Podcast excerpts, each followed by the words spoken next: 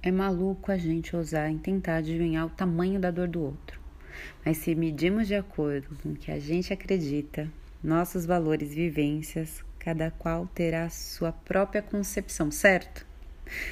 Mas vamos falar de maneira geral, e não sobre você exclusivamente, mas a sensação da maior parte das pessoas, pois o ser humano, em sua maioria, não gosta de sentimento de ser trocado, rejeitado ou não acolhido. E se for reconfortante essa posição para você, é bem preocupante, sério. Mas isso é outra pauta.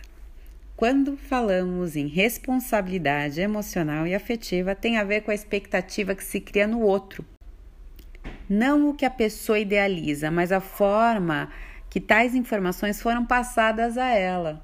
A clareza, empatia, respeito e a consciência de como nossos comportamentos afetam o próximo é a linha de equilíbrio.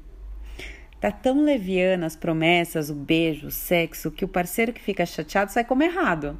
E não significa que está apaixonado, que é emocionado, como dizem hoje em dia mas só pedindo que haja respeito em não ser trocado, principalmente na sua frente.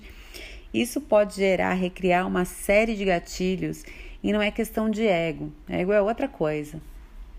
E o que isso pode ocasionar? Um medo enorme de se envolver.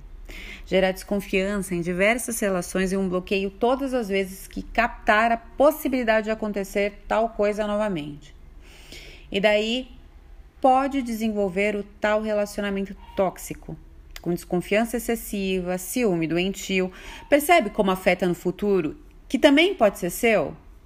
Então, seja homem ou mulher, para não querer fazer birras, vinganças, molecagens ou usar como desculpa uma vontade ancestral para magoar o outro.